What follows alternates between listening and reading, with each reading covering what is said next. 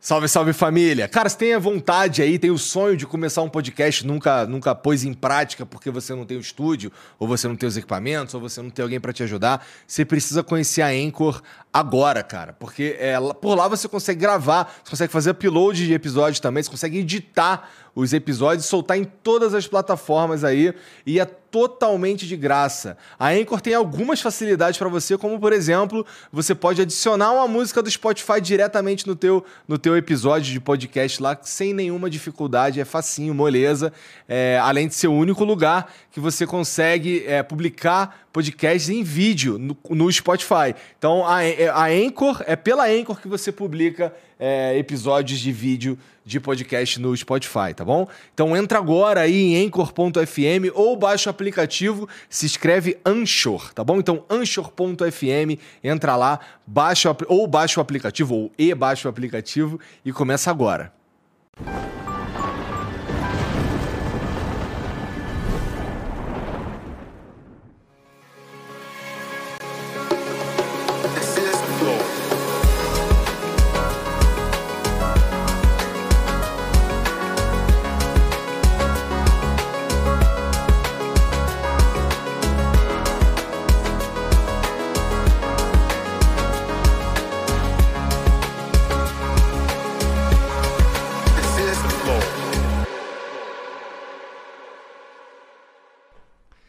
Salve, salve família, bem-vindos a mais um Flow. Eu sou o Igor e hoje vou conversar com o Lula, cara, o Luiz Inácio Lula da Silva. Muito obrigado por vir aí, cara. É um prazer, Igor. Pô, maneiro. Assim, eu tô, queria, queria ter esse papo contigo já faz muito tempo, tu não faz nem ideia, cara. Eu imagino que isso não chega nem para você, mas eu tô tentando falar contigo não, faz uns dois fiquei, anos. Na verdade, eu fiquei, tu, o Crispiniano, ah. faz tempo que ele quer que eu venha no Flow. É? Faz tempo. Pô, então obrigado, Crispiniano. Tá aqui, ó. Faz ah, tempo. Tá ali, é, fez força aí, né? Mas deu tudo certo, graças a Deus. Bom, antes de a gente começar aqui, na verdade, deixa eu falar sobre os patrocinadores de hoje. Começando pela Universos, que a Universos é um jogo é, desses Play to Earn, é, de Web3, que, bom, ele funciona com as NFTs lá, significa que você pode jogar e lucrar ao mesmo tempo, tá bom? Ó, é, é um jogo que já tem mais de 7 mil NFTs vendidas e é um jogo completamente brasileiro, tá? A equipe é toda de brasileiros ali. Tem ali umas, um, um pessoal da NASA que ajuda com uma consultoria aqui ali, mas ele é essencialmente brasileiro e tá para lançar, já tá para sair aí, tá quase na hora já da gente experimentar. A galera aqui do estúdio já tá todo mundo animado, todo mundo vai brincar nesse daí, tá bom? É, e cara, tá rolando agora um link, se você quiser ser um dos primeiros exploradores aí de universos, tá tendo um link aqui, que é aqui no, no comentário fixado ou no QR Code, que você responde ali um questionário e concorre a 15 Pix de 100 reais, tá bom? Você ganha uma grana aí, se você. Na verdade, você pode ganhar uma grana se você for sortudo participando aí desse questionário, tá? Então já fica esperto aí no, nas redes sociais, no Discord e tudo mais do universo, que ele tá para sair, tá para lançar. Tecnologia brasileira, tudo, tudo, que, tudo acontecendo aqui no Brasil, tá? E, cara, tá rolando aí os últimos dias da promoção de você comprar três androides e levar mais três androides, que são os personagens que você usa ali no jogo ali para se dar bem, tá bom? Então, ó, é, não perde tempo, QR Code aqui, o comentário aqui no, no, Quer dizer, na verdade, o link no comentário fixado. E é isso. E tem um presente pro Lula aqui também, ó. Os caras mandaram pra você aí, ó. Toma. Presentinho. E os caras vêm aqui ganhar presentinho. É isso. Hã? Tem uma NFT, um bonezinho e tal, né? Pois é. Olha como eu fico, olha como eu fico. Olha como eu fico na moda. Caralho. Pô, legal. Gostei, ficou maneiro. Uh, ok, então é isso. Universos, entra lá nas redes sociais pra você conhecer, tá bom? Uh, agora, deixa eu falar que essa daqui é fácil pra mim pra caramba. Não que a outra. Não, é que o universo eu ainda não tive a oportunidade de experimentar. Mas a Insider, eu experimento, eu uso, né? Todos os dias aí. Que é essa, essa camisa aqui que eu tô usando. Que o Lula também vai ter oportunidade de experimentar. Toma aí, Lula. Cara, roupinha, vou sair daqui. Roupinha, roupinha, roupinha. roupinha. Você daqui na moda. É, vai sair na moda. E ó, é, a Insider, ela, ela é, uma, é uma loja online de roupa, tá bom? De de vestuário, aí tem várias peças, não tem só camisa. Como vocês podem ver, tem camisa de manga comprida também, tem de várias cores diferentes. Tem moletom, tem cueca, tem meia, tem de tudo. E uma das coisas mais interessantes aí é que agora a Insider também tá vendendo para você que assiste a gente e não tá no Brasil, você pode comprar de qualquer lugar do mundo que chega em sete dias para você as suas compras, tá bom? É, você pode entrar em insiderstore.com.br, usar o cupom FLOW20 que hoje, especialmente, você vai ganhar 20% de desconto na tua compra, tá bom? É, e como eu disse, você pode comprar em qualquer lugar do mundo que chega para você, tá? É, em sete dias. Isso aí. Então, ó, tem o QR Code aqui, tem o link também no comentário fixado, mas para quem está só ouvindo, insiderstore.com.br e usa o cupom FLOW20, você vai ganhar 20% de desconto. Beleza? É, lembrando aí que a, a, as roupas não são feitas de qualquer tecido, não. Tecido tecnológico e tal, que tem. Uh, ele, ele mantém o odor aqui dentro do, da camisa e tal. É, tem um efeito bactericida, é fácil, você lava e não precisa passar, você só pendura e já era, tá bom? Conforto térmico aí diferenciado. Então vale a pena experimentar as peças da Insider. É. Tá bom? Então, ó, insiderstore.com.br e o cupom é FLOW20. E Lula, esse último aqui, cara, assim, não, não é nada pessoal, tá? Mas, ó, é... você aí que tá calvo e tá precisando de um implante, certo? Que nem eu, eu fiz dois, inclusive. Tá ligado? Você fez dois? Fiz dois, fiz dois. Eu fiz um, eu fiz um para cobrir aqui, ficou até maneiro. Mas tão novo. Eu tenho 37, né? Mas eu, então, aí eu fiz um segundo que começou a faltar aqui atrás aqui também. Aí eu fiz mais um aqui, dei uma adensada, então agora eu tô cabeludão. Mas, cara, antes estava meio assustador, pra ser sincero. Então, se você estiver passando por um problema como esse aí, de falta de cabelo, você pode procurar o Stanley's Hair Institute, tá bom? Que é quem fez o meu implante e você não precisa sair do Brasil. Tem aquela aquela ideia de que você precisa ir para a Turquia para fazer o implante capilar e não é verdade. Você pode fazer hoje no Brasil, nas principais cidades do Brasil, Stanley já está chegando, tá bom? E, cara, eles fazem um trabalho com o máximo de tecnologia, o máximo de qualidade e o preço é diferenciado. Eu posso atestar que o preço é diferenciado e você ainda pode pagar parceladão lá, tranquilão, passa o cartão de crédito lá, vai ficar cabeludo de novo e no precinho. Beleza? Então, ó, para você, para você ficar sabendo como, como é que as coisas acontecem, tem um link aqui no comentário fixado que você preenche ali um, um, um questionário, um, um, cadastro rapidinho e você já ganha de cara ali uma avaliação totalmente gratuita e uma sessão de mesoterapia capilar, que é uma espécie de terapia é, preventiva aí para queda de cabelo, tá bom? Então conheça aí o trabalho do Stanley aí de colocar cabelo nos outros. Eu fiz por isso que eu tô peludo pra cacete. Agora eu posso até me dar o luxo de aparecer por aí descabelado, porque antes eu não te escolho. Tá bom? Então entra lá, Stanley's Hair Institute, você vai ficar peludão. Beleza? É isso. Faltou alguma coisa aí, Borgão? É isso? É isso. Pô, tem um emblema hoje. Da outra vez eu, eu, eu não falei, mas fizeram um emblema do Lula hoje, não fizeram? Isso aqui a gente tem um artista que ele meio que faz em homenagem aos convidados aqui um, um emblema, um desenho. E cadê? O Jean vai tacar ali pra nós. É o Lipinero que faz. Esse moleque é bom demais. Oh. Olha aí, ó. Isso aí é tu. Animado e tudo. Esse ficou maneiro demais, ó. Oh. É, meio super-herói, né? Cara, conseguiu um milagre. o quê? Ô, Igor, você sabe que. Você tá sabe com mais cabelo ali, hein, Lula? Esse negócio de cabeludo é, é o seguinte: eu, eu fui cabeludo até, até 2011, quando eu tive o câncer. Uhum. Quando eu tive o câncer, aí o cabelo despencou e não nasceu mais com Entendi. a força que tinha.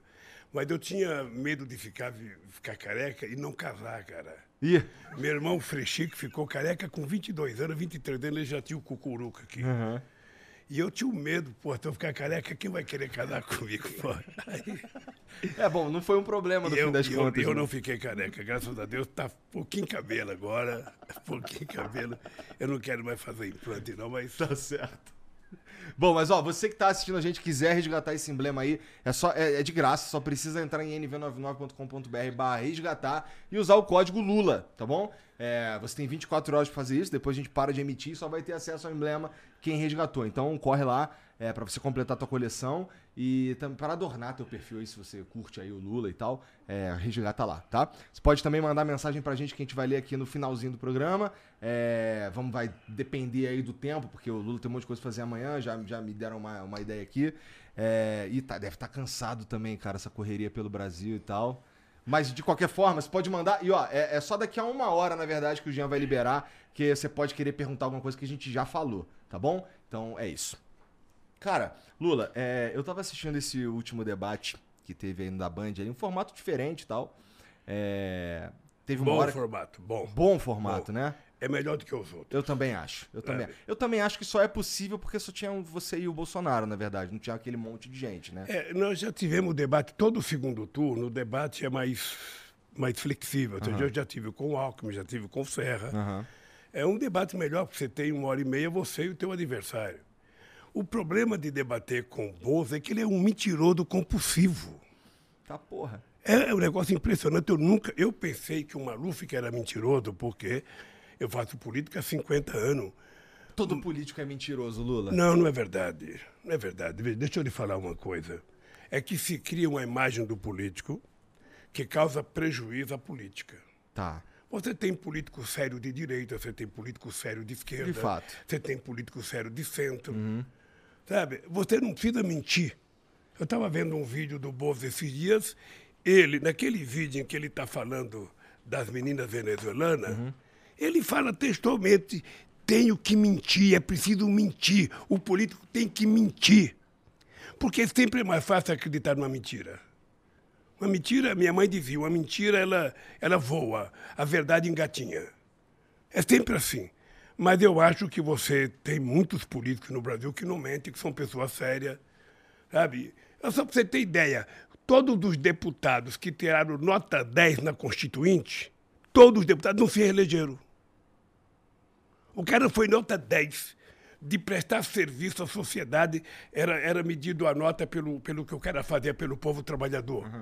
Sabe, os deputados que tiveram nota 10 não se elegeram, cara. E, e a que que tu atribui isso? Porque signi- significa que o povo não presta muita atenção, sabe, no exercício do mandato e muitas vezes a imprensa, ela desinforma, ela julga todo mundo. Ou seja, quando ela fala o Congresso não trabalha, ela não diz quem trabalha, ela coloca todo mundo no mesmo caixote. Sim, sim, sim. E isso vai cometendo o equívoco, os erros, e, e as pessoas vão tendo uma visão deturpada. O Ulisses Guimarães dizia: toda vez que a sociedade quer mudar o Congresso e fala que vai mudar, ele muda para pior. A quantidade de gente que entrou no Congresso nesses últimos quatro anos foi muito pior, cara. As pessoas mentem descaradamente, sobretudo depois da internet. Essa tal de fake news, ela é, é um liberou geral para o cara que não presta, para o mentiroso. Você eu não quero- tem noção. Você não tem noção do que é isso. Você não tem noção. Eu lembro do. E, que teve aquele assunto lá de mamadeira de piroca, teve umas, umas coisas absurdas assim. Essas coisas absurdas que eles inventam todo dia, não tem, não tem critério. Eles são capazes de dizer que você nasceu mulher e depois vira homem. Eles são capazes de dizer que ah, vaca voa. Eles são capazes de dizer que cavalo tem chifre boi não tem. Qualquer mentira não tem tamanho e não tem hora. É, é uma verdadeira fábrica de mentir a campanha do Bolsonaro. Eu, eu tenho uma coisa, ô Igor, que eu aprendi a fazer política ainda quando eu estava no movimento sindical. Então, você tem um discurso mais ideológico, um discurso mais em defesa das coisas que você acredita, mais em defesa da melhoria dos trabalhadores e tal. Você defende programa de governo, eu quero ser presidente porque eu quero fazer isso, quero fazer aquilo. Não, hoje não tem mais, cara. Isso também Hoje é não tem mais. Hoje é o seguinte, é mentira atrás de mentira e você passa o tempo respondendo. E como Você é que tu lida com isso sem. Se, assim, você tá dizendo, Olha, basicamente, que, que a campanha do Bolsonaro é baseada em mentira. E, mas assim, você também falou que, que as. as ninguém mais está prestando atenção em, em plano de governo e tudo mais. Como é que tu lida com isso? Veja, deixa eu falar, não só a campanha é com base na mentira e das piores mentiras, da coisa mais perversa que você pode imaginar, como o governo dele é uma mentira. Ou seja, já foi patenteado, divulgado, de que ele mente quase oito vezes por dia. O cara levanta uma hora da manhã para contar a mentira. Na Agora, internet. né? Ele levantou uma hora da manhã para tentar corrigir a maluquice que ele fez de ir na casa das meninas que, que prestam serviço, que trabalham, sabe, para achar que elas estavam, sabe, ah, fazendo, fazendo qualquer coisa errada. Ele foi lá com segundas intenções. E depois percebeu a bobagem que fez, então resolveu acordar uma hora da manhã desesperado e dizer que o PT que é o culpado, que o PT não sei das contas. Ele, ele, Tá. hoje... Ó, é, difícil, é difícil realmente é, defender aquilo ali que aconteceu e tal. Mas é, você não acha também que é um. Assim, ó, pelo amor de Deus, assim, todo mundo. que Quem me conhece sabe que eu não sou bolsonarista, sabe também que eu não sou petista. E eu que tô tentando, tô tentando ter uma conversa assim, franca contigo. Então, ó. Eu quero sair daqui tentando ganhar o seu voto. Quem o voto é sabe? sigiloso, porra. Quem sabe? Eu não tenho que falar pra É ninguém. verdade. Mas, ó, é, eu acho que às vezes existe um exagero. é, E assim, falando especificamente do Bolsonaro, vai. É, que, porra. Tu realmente acredita que ele é pedófilo? Assim, tu acredita que ele é pedófilo? Eu não acredito que ele Olha, seja eu, pedófilo. eu, deixa eu lhe falar, ele, ele se comporta como se fosse. Tá. O tratamento que ele dá às mulheres. Você veja uma coisa, ele vai terminar um mandato de presidente. Ele nunca reuniu nenhum agrupamento de organização da sociedade. Nem favelado, nem trabalhadores, nem sindicato, nem mulher, nem negros, nada. Ele vive por conta de alimentar os milicianos dele de mentira, porque ele tem um exército poderoso de divulgar mentira. E ele vive disso. O comportamento dele agora, o comportamento, no caso das meninas da Venezuela, é o comportamento de um pedófilo. E ele percebeu isso. Por isso é que ele ficou apavorado e tentou se explicar o mais rapidamente possível. Sabe, agora à noite, eu não sei se você viu, tem uma nota do partido de- do PP, em que a direção vi, do PP diz que, sabe, Eu vi, eu vi ele, nota. ele pensou que era um, umas É, mas o meninas. que é interessante é que assim, ele falou isso acho que em duas oportunidades ao vivo. Sabe, assim, eu acho meio um tiro no pé, se, não sei. eu- é porque que nem o lance da de virar jacaré. A galera pegou, o Bolsonaro falou que se tomar vacina você vai virar jacaré. E Não era exatamente isso, né? Ele tava meio que falando ali que não sabia qual que eram as paradas. Ninguém de boa fé acredita que ele falou mesmo que as pessoas vão virar Não, jacaré. não, deixa eu te contar uma coisa. Ele fala isso ao vivo na televisão e no rádio, ele não mede as consequências. Bom, isso é verdade. Quando dá caca, é que ele então tenta te explicar, porque aí vem o pessoal da política e falou, cara, você tem que pedir desculpa, você tem que inventar qualquer coisa. Mas ele tem uma propensão de falar bobagem. Bom, é, não Tem uma propensão de mentir. Aham. No debate da Bandeirantes, o que eu acho engraçado é que antigamente a gente dizia, porra, o cara mente nem fica vermelho. O Bolsonaro mente descaradamente, sabe, de coisas mais absurdas que acontecem, e ele tenta passar aquilo como se fosse verdade. Ele tem uma rede poderosa de robôs, em que ele consegue fazer com que essas mentiras cheguem a todo mundo em tempo real, e daqui a pouco você está se explicando, tem que ficar se explicando. Sabe? É, eu, É- já é- eu já tive que lidar com robô mesmo. é, é uma coisa delicada, sabe por quê, Igor? Eu, eu, pelo menos, não estava acostumado a fazer política assim. Eu fui candidato contra o Collor, eu fui candidato contra o Fernando Henrique Cardoso, eu fui contra o Serra, contra o Alckmin. Ou seja, é uma coisa civilizada que você discute o Brasil. Você vai para a televisão para defender o teu programa. Eu quero propor isso para o Brasil. Sabe, com ele é impossível. É impossível. Ele não teve programa em 2018 e não tem programa agora. Sabe? E ele vive de mentira. Ele vai contando as mentiras dele, vai contando a mentira dele. E na rede social há uma contradição, porque a imprensa escrita costuma provar as mentiras dele. Mas na rede social, ele faz um ato com cinco pessoas, filma só a cabeça das cinco pessoas e fala que é uma multidão. Sabe? É isso, de- disso que ele vive, disso que ele se sustenta. E eu fico triste de saber que ah, muita gente no Brasil se deixa enganar por isso. Sabe, tem coisa que eles falam que não tem cabimento. Ah, o Lula vai fechar a igreja. Já ouviu falar isso? Também acho que não tem nenhum cabimento. Deixa eu te contar, Mas fui pra eu. mim é parecido com o lance do virar jacaré. Cara, entendeu? deixa eu te contar, fui eu em 2003 que sancionei a lei de liberdade religiosa nesse país. Ele era deputado, ele sabe disso. Fui eu, em 2010, que criei a Marcha com Jesus. Então, veja, eu defendo a liberdade religiosa porque eu acredito que a fé é uma coisa sagrada, cada pessoa exerce como bem entender.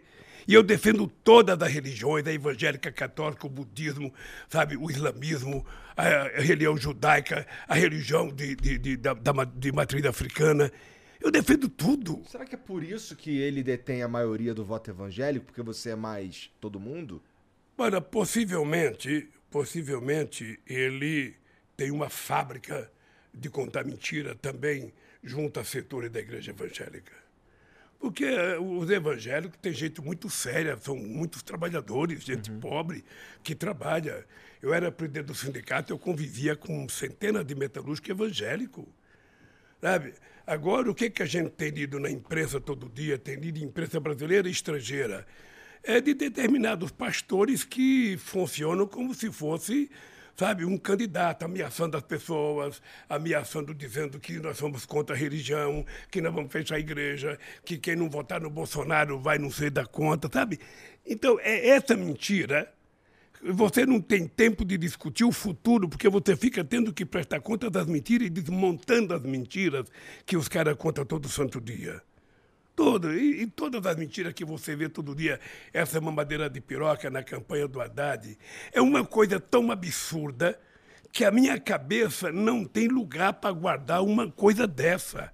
É tão inverossímil Sabe que eu fico pensando, ninguém acredita. Eu também achava que ninguém acreditava. Mas tem gente que acredita. Tem, tem, tem, tem. Hoje eu descobri, se você passar na Praça da Sé e você ficar olhando para o céu e gritar, olha um, um, elefante voando. Tem gente que fica olhando porque acredita que vai aparecer um elefante voando. Tem gente que compra bilhete vencido, achando que vai ganhar. Ou seja, então, o, o, o Igor, é, é uma preocupação constante em criar uma civilidade nesse país em que as coisas se transformem em coisas mais sérias. O povo não pode ser enganado todo dia, toda hora com mentiras. As pessoas de boa vontade, as pessoas de bem que trabalham, sabe? As pessoas que querem cuidar da sua família com muito carinho não podem viver nesse nível. É muito ruim, eu posso te garantir que com os meus 76 anos eu nunca tinha visto nada igual. Nada igual.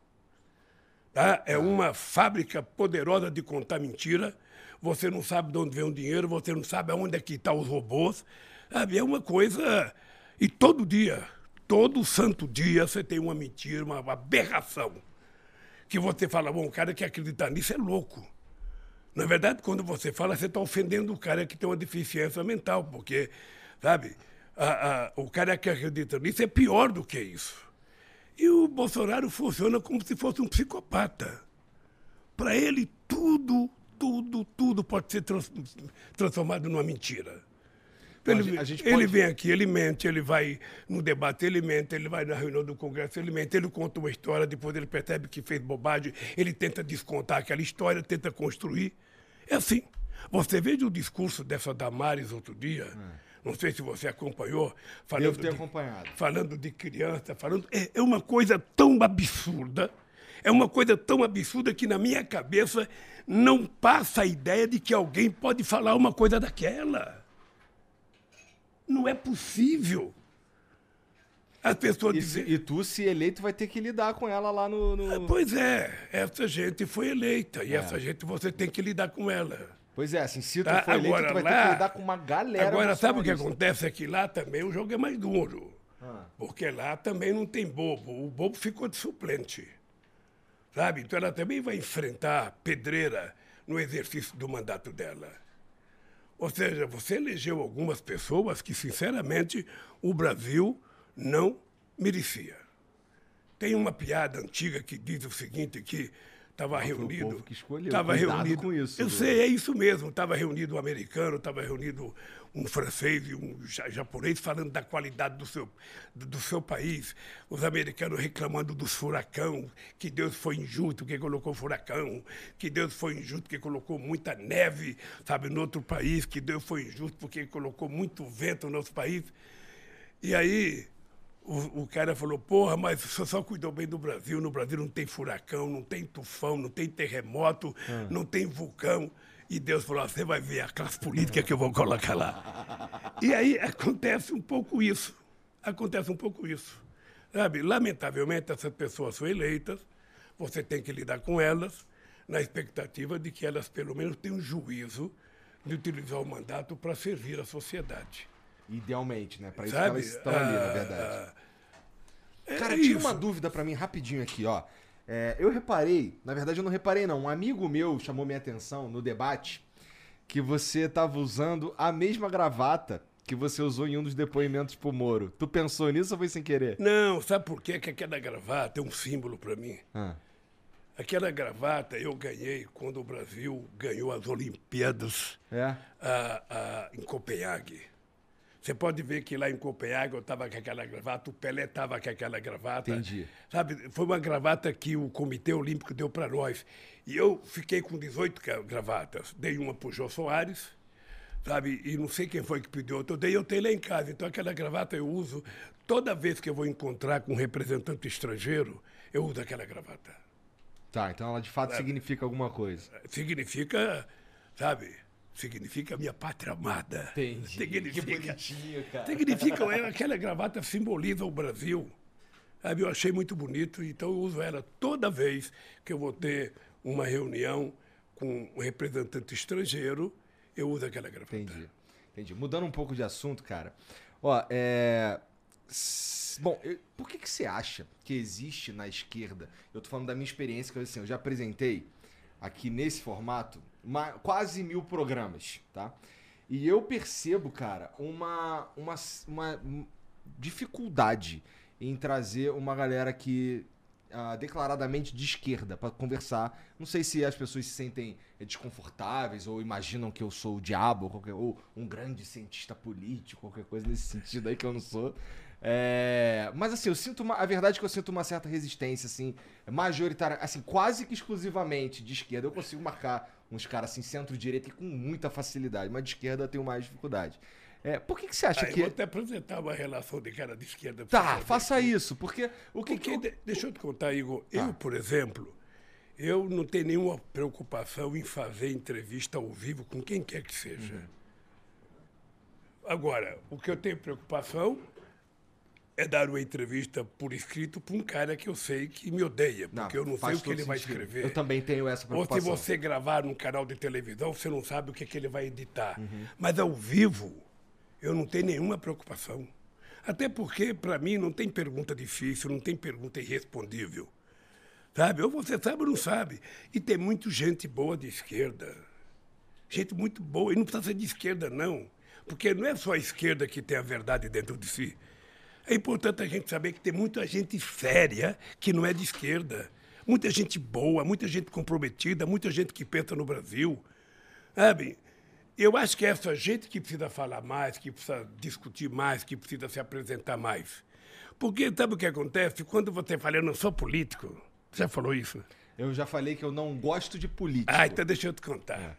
Em Junho de 1978, eu não era nem nascido ainda. Não. pô. E eu dizia, eu não gosto de política e nem gosto de quem gosta de política. De política eu gosto, Eu gosto é de achava, político. eu achava o máximo. A imprensa me tratava como o rei, o jornal Estado de São Paulo, o Jornal do Brasil, Lula, o puro. O sindicalista que não gosta de política, ele não quer o poder. Dois anos depois eu estava criando um partido político. Porque o problema é o seguinte, Igor, se você não faz política, alguém faz por você. É sempre importante você pensar nisso. política. Por isso eu quero aproveitar essa chance que você está me dando, que é o seguinte, nós temos que convocar o povo que não votou a ir votar.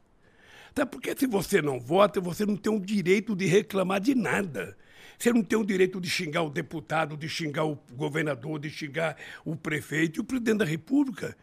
Então, se você votar confiando no programa que ele te apresentou e ele não cumpriu o programa, você pode passar na rua e xingar o presidente. Não xingar de palavrão, mas xingar, sabe, de, de traidor, de traíra, de qualquer coisa, sabe? Ah, mas por isso eu queria fazer um apelo. Se você puder, nos teus programas, fazer sempre um apelo para que as pessoas compareçam para votar, o TSE Não, eu peço para as pessoas fazerem diferente de mim e irem Ó, votar. O TSE, deixa eu te contar, a- tomou uma decisão agora que as prefeituras podem colocar transporte gratuito para o povo. Sabe, porque é muito importante, o transporte está cá e uma pessoa que mora aqui na Zona Leste, se ele tiver que votar em outro lugar, ele não tem dinheiro. cara. Então, o que, que tem dar um dia de transporte para o cara viajar para ir votar? E se você não vota, Igor, vote, cara. Levante de manhã. desde 2012, mas deixa cara. eu te falar, levante de manhã e fale, eu vou cumprir com o meu dever cívico. Mas é que eu não acredito em vocês, Eu vou cara. assumir. Você tem que acreditar, cara. Sabe por quê? Ou você acredita ou você vira político. Porque quando você não acredita em ninguém, você tem que saber o seguinte: que político bom que você quer? Talvez seja você. Quem sabe É, nem só você pode realizar o que você quer que os outros realizem. Então, cara, para de falar mal dos políticos e entra na política. Aí você vai perceber como é difícil. Não, eu tenho Você vai certeza que é um perceber, absurdo você vai perceber como é mais fácil falar no microfone do que fazer as coisas. Esse é o meu jeito de fazer Sabe? política, na verdade. Eu trago os caras aqui pra. E, e apresento pra galera ouvir as ideias que são produzidas aqui, né? Eu jamais vou conversar com uma pessoa querendo que ele seja do meu partido ou querendo que ele vote em mim. O que eu quero é o seguinte: a pessoa tem que comparecer para votar. Sabe? Para dar exemplo para as pessoas. Eu, quando vejo uma pessoa de 80 anos ir votar, ele não é obrigado a votar. Não. Mas quando ele vai votar, é uma coisa muito, mas muito, muito, muito legal. A mãe do Lewandowski, do ministro Lewandowski, ela tinha 90 anos. Ela levantava com o andardor dela e ia votar. Porra, Sabe uma coisa? Sabe por quê? Porque acredita na democracia, acredita no voto, acredita que pode melhorar. Você tem que ter esperança, cara, acreditar numa coisa boa. Não é possível que essa quantidade de candidatos que tem no Brasil não tem ninguém que mereça a sua confiança. Deve ter. Deve ter, deve ter, deve ter, deve ter. Se olhar com cuidado, tem. É. Olha, não seja o Lula de 78. Não negue a política. Pô, por falar no Lula de 78, quando tu cria ali, quando você tá ali envolvido na criação do PT e tal, é, cara, eu tenho uma percepção que eu, que eu queria saber que você me comentasse sobre ela, que é, sabe, eu sinto que o PT, de uma forma geral, ele foi se tornando um pouco soberbo. Eu acho que foi se juntando às fileiras do PT e o PT foi abraçando uma galera, intelectuais e pessoas que. e pensadores e grandes artistas e não sei o quê. E talvez o PT tinha, tenha perdido a conexão com o trabalhador, de fato. Até porque vocês, o PT chegou muito longe. Três mandatos e. Três mandatos e meio, vai. é, de presidência da República. É, é bastante coisa. É chegar muito longe, né? Você considera que o PT se tornou um pouco soberbo? Deixa que eu- o PT se distanciou um pouco do trabalhador? Eh, Deixa eu te contar uma coisa primeiro. Esse Lula político que eu te falei de 78, em 78, o presidente da República tinha como ministro um gaúcho ah, que fez uma lei proibindo determinadas categorias fazer greve. Bancário, professor, frentista de posto de gasolina não podia fazer greve. Aí eu resolvi ir a Brasília falar com o deputado, que era um absurdo. Se você quer que uma categoria seja considerada essencial e não pode fazer greve, você tem que dar um salário essencial para ela. Não é isso? Aí eu fui lá. Quando eu cheguei lá, eu descobri que não tinha trabalhador no Congresso Nacional. É, não tem. Aí eu saí de lá com a ideia de criar um partido político. Foi daí que nós criamos o partido político. O PT já nasceu grande, porque o PT juntou o que tinha de melhor no movimento sindical brasileiro, o que tinha de melhor no movimento social, movimento da saúde, movimento da caristia. O PT conseguiu juntar grandes intelectuais como Florestan Fernando, Paulo Freire, apenas para citar dois, Sérgio Buarque, sabe? Juntar a- a- intelectuais importantes. O PT conseguiu pegar parte da juventude que tinha ido para a luta armada nos anos 70 e essa gente toda veio para o PT. Mas quem mandava no PT era os sindicalistas. Acontece que o PT cresceu muito. Desde, o, o Igor, em, do, em oi- em 89, quando eu fui lançado candidato a presidente, eu achava que era uma brincadeira dos meus amigos. Falava, pô, como é que eu vou ser candidato a presidente com o Brizola disputando, com o Ulisses Guimarães disputando, com, com o Maluf disputando, com a FIF disputando, com o Mário Cova disputando, com o vice-presidente da República disputando. Sabe, eu fiquei pensando, esse pessoal é louco de me indicar candidato a presidente da República. Você acredita? Eu fui segundo colocado. Então o PT foi o segundo em 89, o segundo em 94, o segundo em 98, o primeiro em 2002, o primeiro em 2006, o primeiro em 2010, o primeiro em 2014 e o segundo em 2018. E agora estamos em primeiro outra vez. Então o PT é muito grande. Sempre muito grande. O PT é muito grande. E o PT não é a nossa direção nacional. O PT, na verdade, tem gente muito, muito, muito importante espalhado por esse Brasil afora. Sabe, gente do campo, gente pescador. A, a- a parte da sociedade está vinculada ao PT. Tinha cara que pegava uma canoa, andava três dias remando para ir no reunião do PT no estado do Amazonas. Três dias remando, comendo frango assado com farinha de mandioca e bebendo água do próprio rio. Então é um partido poderoso. Obviamente que na hora que você vai crescendo, vai entrando gente nova, a família vai crescendo, a família vai crescendo. Quando você era sozinho na sua casa, você comia o melhor bife, tua mãe te dava mais denguinho, mais carinho. Mas quando vê os irmãos, aí o irmão começa a dar cotovelada no outro. Então o PT foi crescendo, ficou mais confuso. Mas veja, se você fizer uma pesquisa de opinião pública e perguntar qual o partido de sua preferência, você vai aparecer assim: PT, 20% ou 22%. Segundo colocado, 1% ou 0%. Porque não existe outros partidos. Agora está surgindo o PSOL. Mas o partido que aparece nas pesquisas é o PT. Porque o PT tem história e tem muito vínculo com a luta social nesse país. Mas Por isso P... é que tem tanto ódio contra o PT. Será? Porque o PT é muito grande, eu cara. Não sei se é por isso, porque, ó, eu acho que o. É, é, o PT, de uma forma geral, ele, ele, ele acaba. Bom, você ganha a primeira vez, aí você ganha a segunda vez, e você consegue emplacar a Dilma também, né? Então, cara, é, eu não sei, acho que parece que o PT meio que. Porra, eu sou PT, eu sou foda, entendeu? Não, não, não. Eu vou entrar. Eu, agora eu, sei lá, eu sou foi uma parada que, que, que, que, que o, o, eu acho que tem a ver, talvez, com o que o Brown falou naquela, naquele, naquele comício. Pô, tem que voltar pra base. Tem que falar com os caras que tá aqui no, no Capão Redondo e o caralho. Obviamente que isso aconteceu. O partido cresceu e o partido se afastou da sua base originária também porque a base operária que criou o PT já não existe mais como existia nos anos 80. Uhum.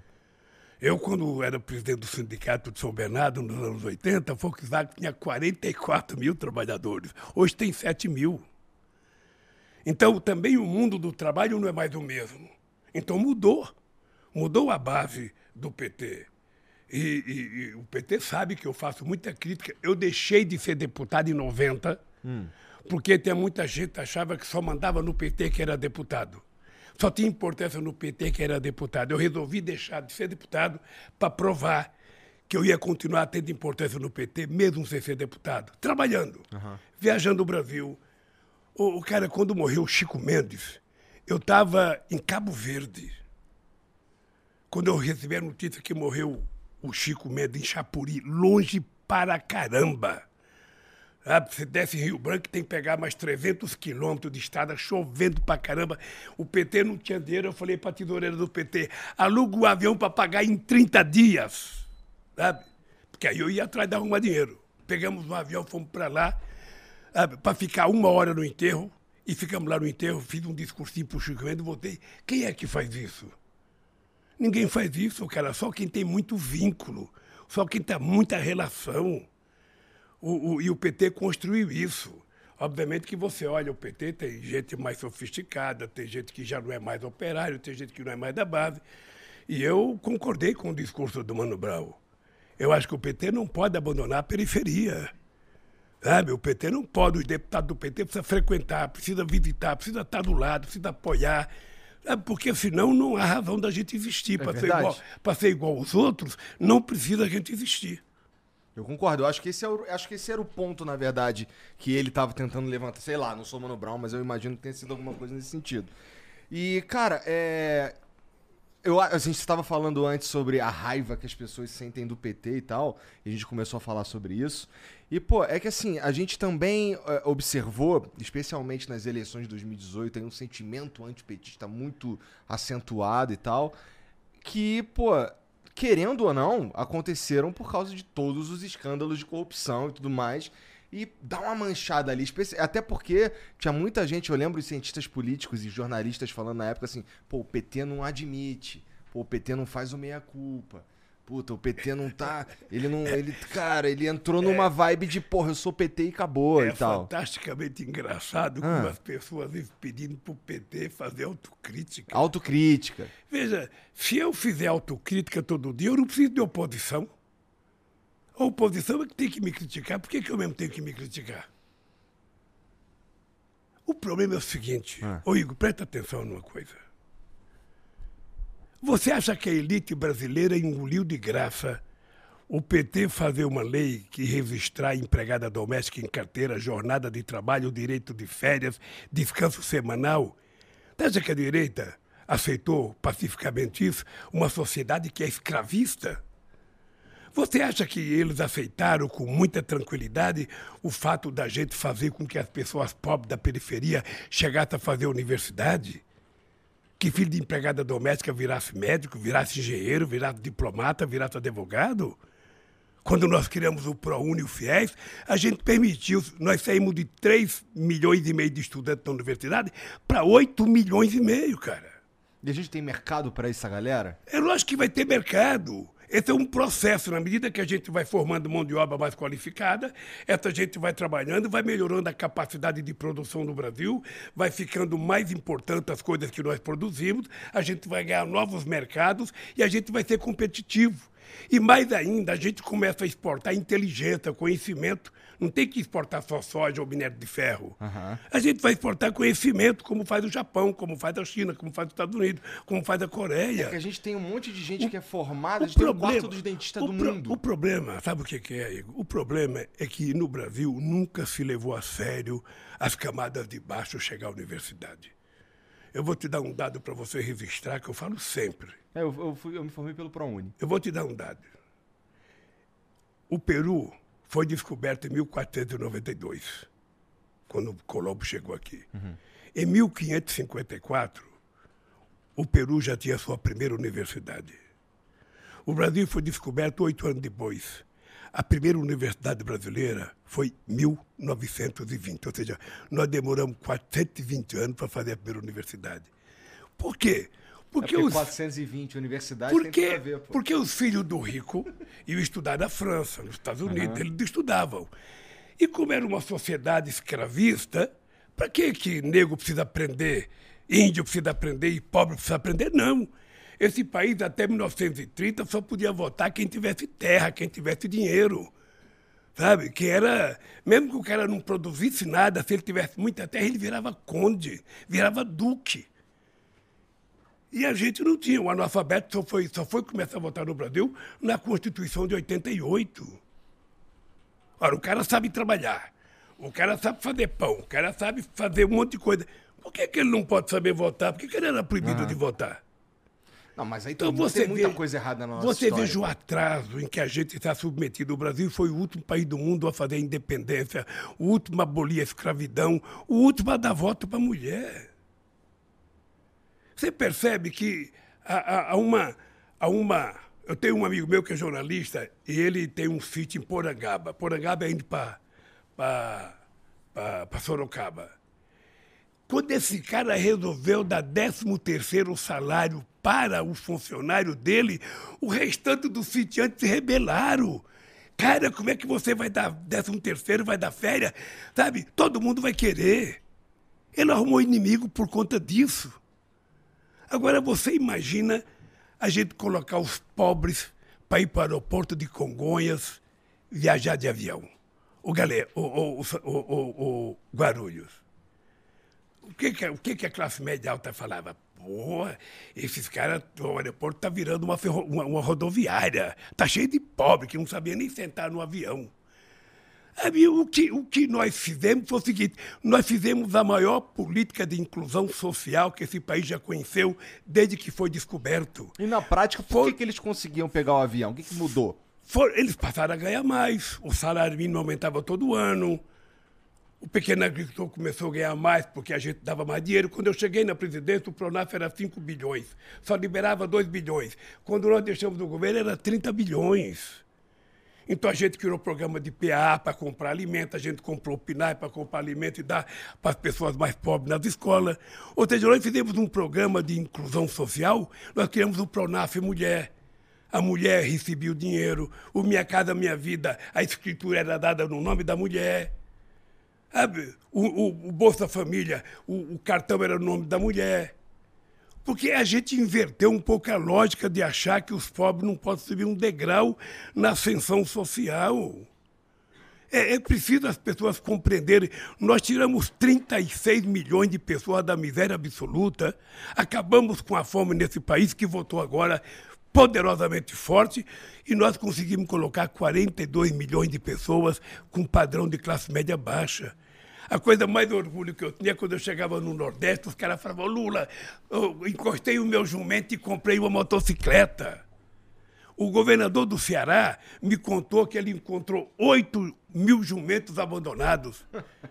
Sabe? Ele teve que criar um lugar para guardar o jumento, porque o cara evoluiu. Ô Igor, ninguém quer ser pobre, cara. Com ninguém certeza. quer ser pobre, ninguém quer comer mal, ninguém quer se vestir mal. Todo mundo quer ter as coisas. Por que, que o cara é pobre? Porque ele não teve oportunidade.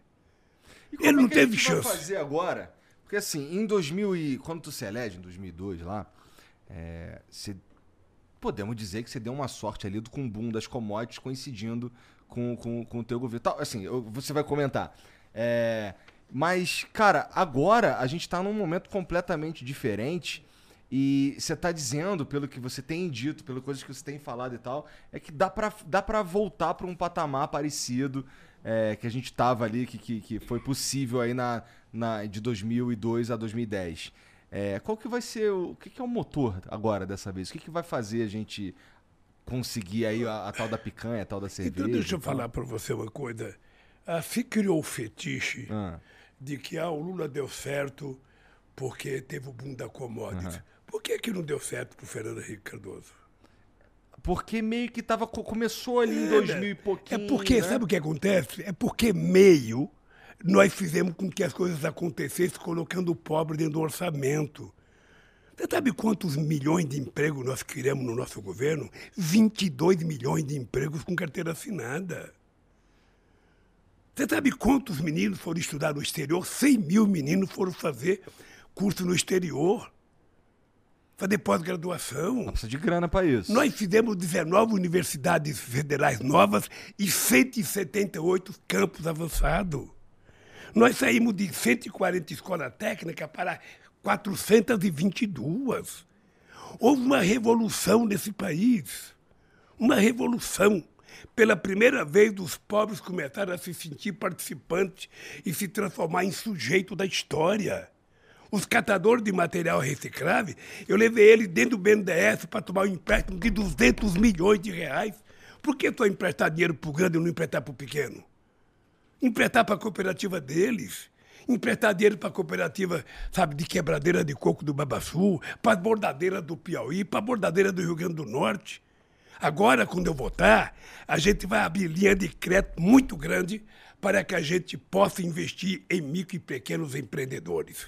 Se o cara, tiver, se o cara for um, um Igor, se o cara tiver inteligência de fazer o que você faz, sabe, na internet, ou seja, ele vai ter financiamento para trabalhar, para começar. Se ele quiser montar um, um, restaurante, um bar, uma oficina de motocicleta, de bicicleta, de carro, o que ele quiser fazer, ele vai ter crédito.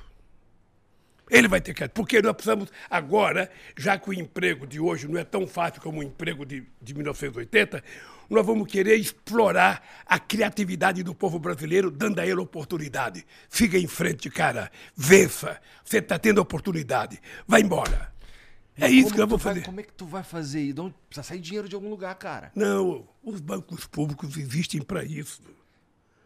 O BNDES existe para isso, a Caixa Econômica existe para isso, o Banco do Brasil existe para isso, o BNB existe para isso, o BASA existe para isso. BASA é o Banco da Amazônia, o BNB é o Banco do Nordeste. Tá. Sabe, é utilizar o dinheiro desses bancos públicos, sabe, para financiar a produção, para financiar a evolução desse país. Sabe, até porque nós queremos ser exportador de inteligência. Então, como é que a gente vai fazer? Fazendo. Pô, o bagulho era segurar essa inteligência aqui, hein, Lula? Ó, quando teve a crise, em 2008, uhum. uma crise poderosa. Foi. Que chegou a quebrar o Banco Lehman Brothers nos Estados Unidos, que foi uma Sim, crise eu lembro. Eu disse, isso aqui é uma marolinha no Brasil. Eu lembro. Todo mundo tirou sarro da minha cara. A Mira Leitão me criticou muito. O que aconteceu? O Brasil foi o último país a entrar na crise e o primeiro a sair. Um ano depois da crise, a gente estava crescendo 7,5% ao ano e no, no varejo crescia 13%. Tá? Eu aumentava o salário mínimo todo ano. Todo ano não era reajuste da inflação, era o reajuste da inflação mais aumento real.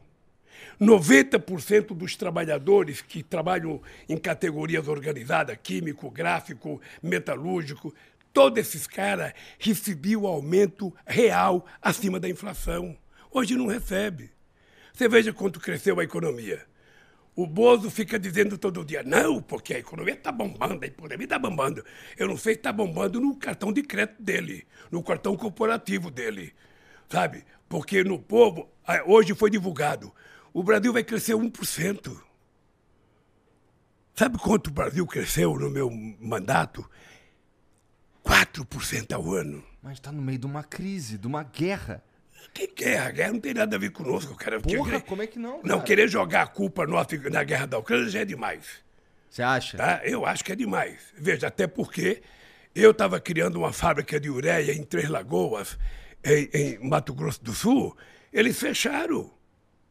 Estava fazendo uma fábrica de amônia em Uberaba, eles fecharam. A fábrica de fertilizante em, em, em Sergipe, eles fecharam. Fábrica de fertilizante no Paraná, eles fecharam. Está dizendo que você começou a tentar tornar a gente autossuficiente em fertilizante. Sabe? É preciso ser autossuficiente. O Brasil tem condições de ser autossuficiente.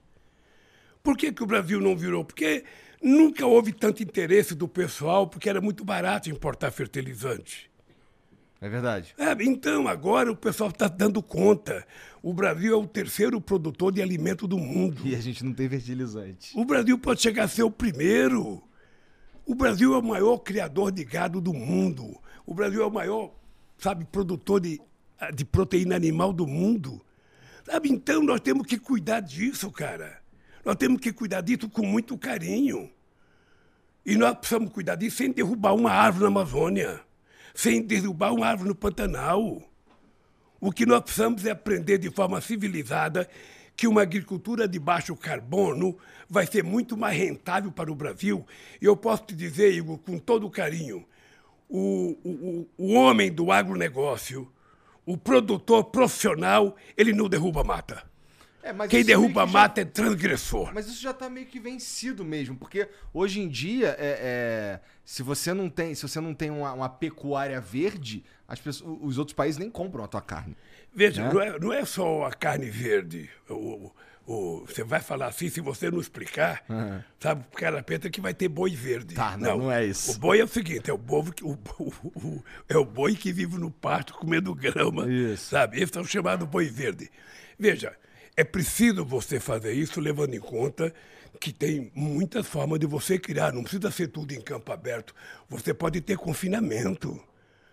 Aquela carne que o Bolsonaro estava comendo outro dia, R$ 1.200 a picanha do Japão, aquele boi é criado num confinamento ouvindo música clássica, Quinta Sinfonia de Beethoven. Aí a carne nasce macia. Aqui no Brasil a gente compra picanha de 2 quilos, não existe picanha de 2 quilos, porque é colchão duro, cara. Picanha, picanha 700 gramas, Caraca, 800 tu manja no churrasquinho. Hein? Então, então, deixa eu te falar. o, Brasil, o Brasil pode muitas coisas. A gente pode fazer, nós temos 30 milhões, 30 milhões de hectares de áreas degradadas, de pastos abandonados. O que, é que você tem que fazer? Recuperar essa terra e plantar o dobro do que você planta hoje sem precisar derrubar uma árvore no Pantanal, uma árvore na Amazônia.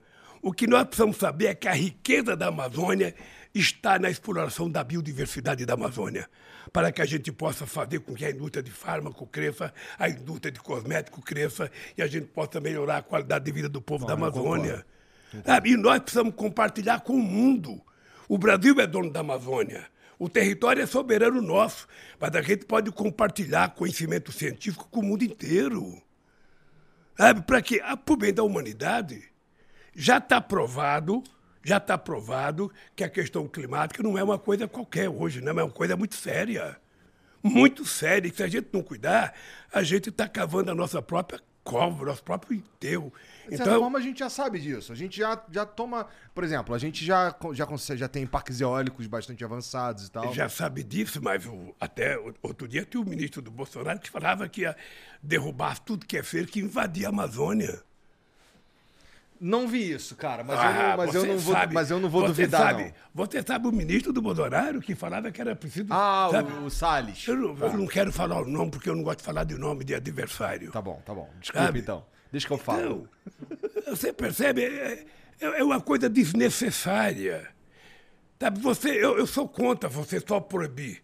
Você tem que discutir como fazer as coisas bem feitas. O que, que é melhor? O que, que dá mais dinheiro? O que, que vai dar mais?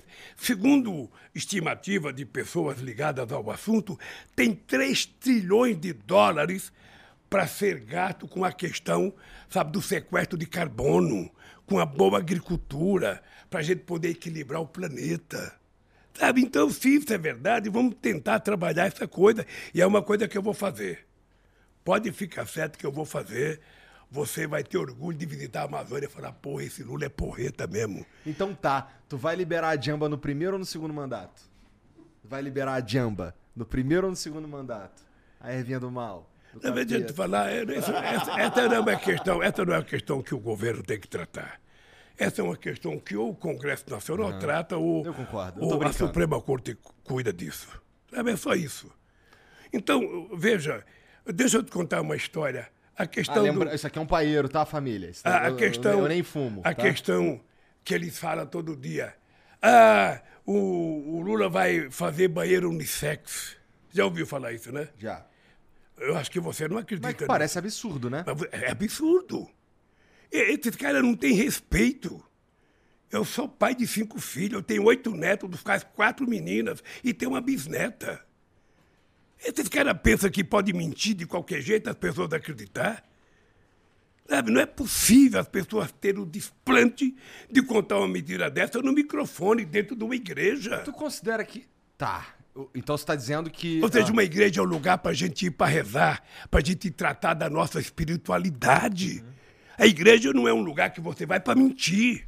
Ou para fazer campanha. Para cometer pecado e fazer campanha, falar mal dos outros. Ah, uma mulher, uma família, quando sai de casa com seus filhos que vai na igreja, ela vai tratar da sua espiritualidade, ela vai tratar da fé da família. Ah, por que, que o cara tira proveito para fazer política barata, nojenta e mentirosa? Bom, é. Aí eu, eu concordo que, que não devia ter, ser um lugar para fazer campanha também, não. Agora, cara. sempre que você puder, cara, aproveita o microfone e dá porrada nisso. Senão a gente não conserta esse país. Aí você não pode criar uma sociedade mentirosa. Mas eu dou porrada nisso, cara. Isso é bom, é bom. Se o PT errar, dê porrada também. Eu dou porrada no PT também, pô. Eu, tá. É Ó, ah, deixa eu te falar. A gente tá. É, é, a gente percebe que é, em 2018. Na verdade, essa é a minha análise, tá? Aí vamos ver o que, que você pensa sobre isso. Em 2018, cara, quando o Bolsonaro é eleito, você considera que ali o Bolsonaro ganhou a eleição ou o antipetismo ganhou a eleição? Ali, ali, eu considero hum. que a sacanagem que fizeram comigo e me prenderam fez com que ele ganhasse as eleições. Você acha que se Porque fosse você o cara, tu ganhava? Eu ganharia as eleições no primeiro turno. Sério? Sério. Quando me prenderam, eu cresci 15 pontos na pesquisa da opinião mas pública. Por que te prenderam? Não, mas é porque, sabe o que acontece, cara? Eu saí do governo com 87% de bom e ótimo, com 10% de regular e 3% de péssimo. Com todas as mentiras contadas a meu respeito. Ô, Igor, você sabe... Não, mas quando tu saiu, tava tudo ótimo. Você mesmo. sabe que eu tive 13 horas de Jornal Nacional contra mim. Você sabe que eu tive 60 páginas de revistas contra mim. Você sabe que eu tive 680 primeiras páginas de jornais contra mim. E é por isso que tu fala sobre regular mídia, sabe? cara? E as pessoas não falam em regular mídia, veja. Daqui eu a pouco acho, a gente fala sobre não, isso. Vamos é um discutir tema... isso também. É. O que eu falo é o seguinte, é que é preciso dizer a verdade sempre. Eu, se fosse um cara que tivesse cometido erro, eu teria saído do Brasil. Eu recebi convite para ir embora do Brasil, para ir para a embaixada. Como eu queria provar que o Moro era um farsante, eu falei, não vou para Curitiba, contra a vontade de muita gente. Contra a vontade dos meus companheiros do sindicato, dos meus filhos, do meu partido. Eu falei, não, eu vou para lá. Eu preciso provar que eles são mentirosos. E ainda contratei um advogado que não é criminalista. Hum. É contratou um advogado. Puta, você não sabe como eu fui criticada. Ah, o Lula pegou um jovem que não entende de criminalista, ele não tem das quantas. Você estava tentando ser preso? Eu falei, é esse que eu quero. Eu, eu, brinco muito com os advogados, que eu falo o seguinte: advogado criminalista não sabe defender inocente. O cara tem que ser culpado pelo poder dar, dar o discurso pro cara. Eu não. eu estava muito à vontade. Sabe, eu falei, eu vou provar. Você está lembrado do meu primeiro depoimento em Curitiba? Eu falei o seguinte, ô, ô, ô, ô juiz, você está condenado a me condenar porque você já Eu mentiu demais. E aconteceu exatamente o que eu previa. Então, veja, ah, eu me preparei espiritualmente, psicologicamente, para sair da cadeia. Tá? Quando tentaram insinuar que eu deveria fazer um acordo para sair para minha casa com tornozeleira, eu falei, ó, eu não troco a minha dignidade pela minha liberdade. Não vou colocar tornozeleira porque eu não sou pombo correio. E a minha casa não é prisão. A Janja tá ali, minha mulher, ela chorou pra cacete que ela queria que eu aceitasse para casa com tornozeleira. Meus filhos queriam que eu fosse para casa. O partido queria que eu fosse para casa. Não, Lula, sai, vai para casa, não. Eu não vou sair para casa, não. Eu vou sair para casa quando eu tiver decretado a minha inocência. Quem me prendeu, que assuma a responsabilidade. Por que, que eu vou sair para minha casa para o pessoal ficar me xingando? E essa canelinha que mamãe pôs no mundo por nem colocar tornozeleira. Não, cara, não, não é assim que se brinca comigo. Sabe, não é assim. Entendi. Então, eu, eu fui para lá, sabe? O PT ficou muito desgastado. Eu tenho que a companheira Gleice foi uma mulher da mais alta competência e coragem que ela enfrentou. A gente não aceitou, não tem negociação comigo. Eu quero ser julgado. Quero ser julgado, porque o Moro é mentiroso.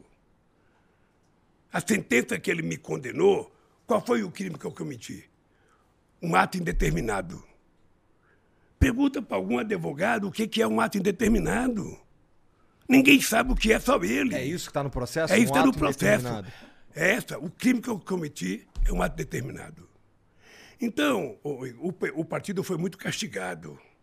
O partido foi muito castigado. Mas é muito, veja, interessante que depois tu foi- foi houve, confirmado Houve isso problema outra- de corrupção na Petrobras. Deve haver, porque a Petrobras tem 82 mil trabalhadores, a Petrobras tem milhares de engenheiros, a Petrobras tem milhares de servidores, milhares de pequenas e médias empresas. Ah, Obviamente que pode ter corrupção. Quando você descobre a corrupção, o que, que você faz? Prende o ladrão. Uhum. Mas não prejudica os trabalhadores. Você Idealmente. Sabe, você sabe o prejuízo que a Lava Jato deu ao mundo do trabalho? 4 milhões e 400 mil pessoas perderam o trabalho na indústria de óleo e gás, na indústria de engenharia nesse país. 270 milhões deixou de ser investido e o Estado deixou de arrecadar 58 bilhões em impostos. Mas será que não é porque estava. Eu não tô defendendo, não. Mas será que não é porque estava tão generalizada a parada que não teve jeito? Então, deixa eu te falar, se você defender também eu não acho ruim, porque pela quantidade de informações que o pessoal recebeu, o grave é que o Moro conseguiu convencer a imprensa e o Dallagnol de que as mentiras que eles contavam era verdade. Aí eles tinham, eles tinham jornalistas na Folha, no Estadão, no Jornal Globo, na TV Globo, SBT, Record. Sabe? Eles tinham, então, era, era um, um processo de massificação. Então eu não condeno as pessoas que acreditavam, não. Porque as pessoas não tinham nem chance de pensar. Agora, eu precisava provar o contrário. Eu precisava provar, e graças a Deus, eu provei, saí da cadeia maior do que entrei e estou aqui na disputa. Eu tenho certeza que meus adversários jamais imaginavam que eu ia estar na frente deles. Jamais imaginava. Assim, tu, fico, tu acabou, tu tava sendo investigado um monte de processo, né? É, se eu não me engano, dos, dos quatro principais que são ah, o lance, os do- duas coisas, dois, dois processos que tinham a ver com o Instituto Lula, o lance do, do triplex e o lance do, do Sítio em Atibaia. Atibaia. Desses quatro, ah, ah, parece que dois foram tem que começar de novo, né? Eu fiquei livre nos 26 processos que tinha Aham. contra mim. Fiquei livre, sabe, em dois processos votados na ONU, um em Genebra e um, sabe, e o outro também em Genebra pela ONU, e fui absolvido pela, pela Suprema Corte. Ou seja, não tem mais processo contra mim. Não tem mais processo. Absolvido é forte, Lula. Foi anulado. Isso. E aí o, Bonner, o William Bonner foi muito decente. Foi, eu Quando assisti. eu fui no debate, falou, o presidente não deve nada à justiça Eu assisti. tá? Porque eu venci 26 processos. Aquele famoso processo de que eu, do PowerPoint, que eu tinha montado uma rede de quadrilha, aquele processo, sabe, eu ganhei aquele processo em Brasília Eu pensei que ia acabar todos quando eu ganhei aquele, não, mas eles continuaram. Porque o objetivo era me tirar das eleições. Esse era o problema. Tá. Então, Igor, é o seguinte, eu votei sem mágoa. Sem mágoa? Esse coração velho está apaixonado. Ô, Lula, isso é um medo que eu tenho, cara. É de tu tá não, não meio tenha, vingativo. Não tenha, não tenha, não, que não tem. Eu não tenho idade e nem posso utilizar um cargo para ser vingativo. Eu votei porque eu acredito que é possível melhorar a vida do povo brasileiro. Eu votei porque eu quero cuidar da família. Eu vivi com minha mãe. Minha mãe largou do meu pai com oito filhos. E ela cuidou dos oito filhos, com a maior defesa do mundo. Todos pobres, mas honrados. Eu fui o primeiro filho da minha mãe a ter um diploma primário, a ter um diploma de curso técnico. Por conta disso, eu fui o primeiro a ter uma casa, o primeiro a ter a televisão, o primeiro a ter uma geladeira, sabe? Ah, ah, então, ah, ah, ah, eu, eu prezo muito essa questão da família, da criação, da educação da mãe. Eu fui criado numa geração em que a mãe da gente era uma deusa, a gente não respondia, a gente não falava o quê. A gente não falava o quê, não, a gente tinha que falar, senhora, sabe? Eu sou um cara, uma das coisas que eu adoro a Janzinha, que ela pedia bênção para a mãe dela antes de dormir, todo dia. E pedia bênção na hora que acordava, eu acho isso bonito pra caramba. Benção mãe, benção pai. Hoje você não vê mais isso. Você não vê mais isso É. porque também as pessoas não cuidam muito com, com muito respeito. Então eu gosto da questão da família. Eu gosto, sabe? Ah, você não sabe a loucura que era a minha família de final de semana, era todo mundo junto. Todo mundo junto, discutia-se futebol, discutia-se qualquer coisa. Inclusive, amanhã tu vai ficar triste, né, cara? Ei, Amanhã tu vai ficar triste. por quê? Porra, tem o Corinthians e Flamengo amanhã, pô. Ó, vou lhe contar Flamengo uma e coisa. Corinthians, vou lhe verdade. contar uma coisa. O Coringão Ah. vai massacrar o Flamengo. Tu não falou que político não mente, porra? A Janja é flamenguista e você vai ver, o Corinthians vai ganhar a Copa do Brasil contra o Flamengo. E se o Flamengo tá vacilar, vai perder do Atlético Paranaense, Porra, não vai não ser vai, nem não tem como não. da Libertadores.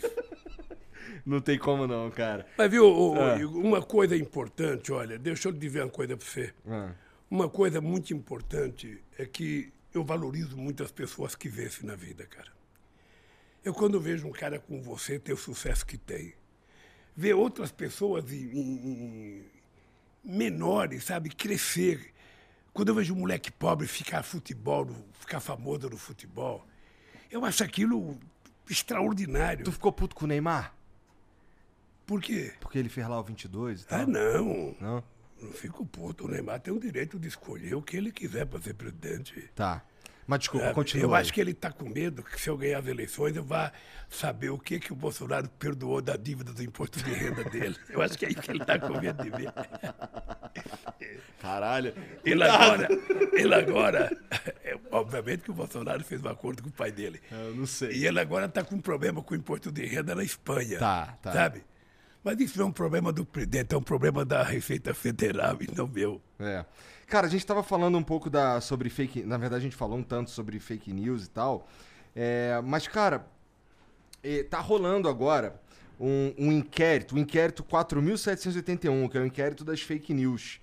É, basicamente aí o STF instaurou essa parada aí, eles meio que se sentiram atacados e insta o, o que foi acho que foi o Dias Toffoli que, que instaurou essa parada pouco tempo antes de sair e tal. Ele mesmo apontou Alexandre de Moraes. Tem uma, uma certa discussão se isso é sequer legal e tal.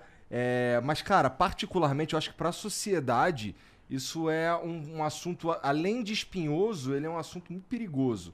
Porque, ó, eu não sei se eu confio a, o que, a, a decisão do que é fake news ou não a um, ao governo, cara. A, a mão de um político. Então, mas deixa eu te contar uma história. Vamos colocar esse debate na mão da sociedade. Vamos. A gente não tem que ter medo do debate. Vamos definir o que é fake news e o que não é. Você não pode utilizar um instrumento Você acha que a sociedade poderoso. se envolve nessa Você, definição, nós né? temos que fazê-la discutir. Tá. Veja, você não pode criar um instrumento poderoso, sabe? Pode virar esse- censura. com esse mundo digital e deixar a revelia para cada um fazer o que bem entende. Fake news é algo velho. É que agora tá potencializado. Não, veja, a mentira é uma coisa antiga. É. Até sofisticou de fake news. É. Isso graças ao Trump.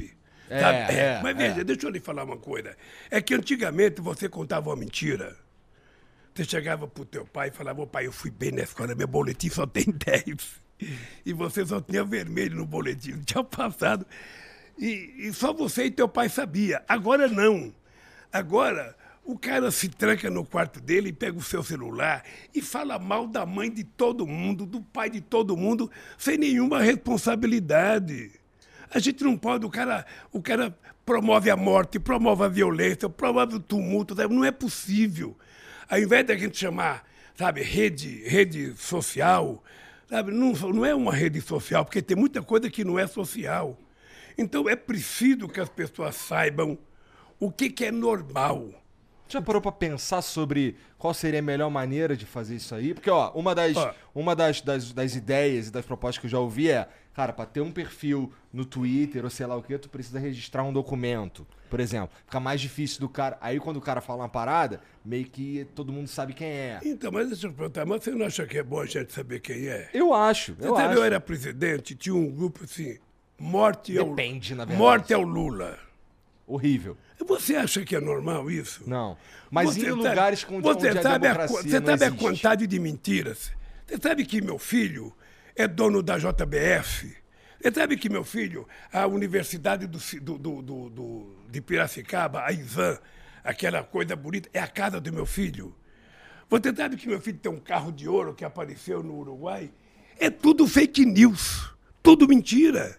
E como é que você pode permitir que as pessoas façam isso?